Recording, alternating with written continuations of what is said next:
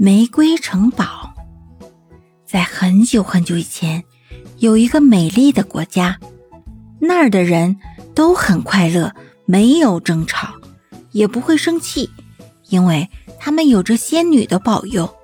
他们的国家遍地都是鲜花，一年四季都有鲜花开放，蝴蝶如雨一样散在花丛里，相互追逐。蜜蜂调皮地围着人们，摆弄着自己尾尖上的刺。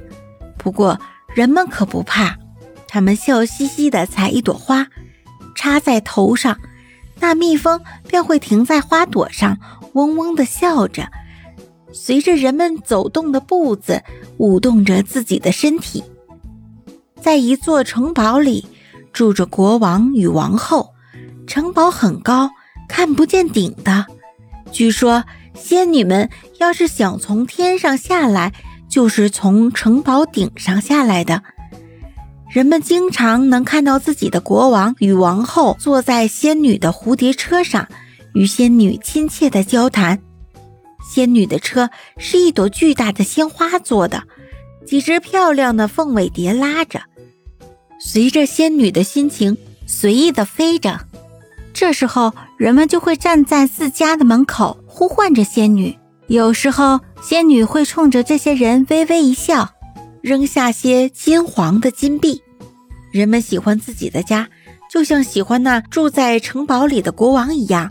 他们每天都快快乐乐地微笑着，快快乐乐地生活着，没有忧伤。我都不知道该怎么形容他们的快乐，反正。他们的生活是无比快乐的，就像那花一样。不过，他们虽然无比的快乐，却也有着一点小小的遗憾，那就是国王没有任何子女。春天的时候，人们看到天上无缘无故的开出一朵巨大的白色花朵，把太阳都遮住了。这个时候，人们听到一种很好听的音乐从远方隐隐而来，像花儿绽放的声音，又像风儿拂过树叶的声音，又像燕子的尾巴拂过水面荡起涟漪的声音。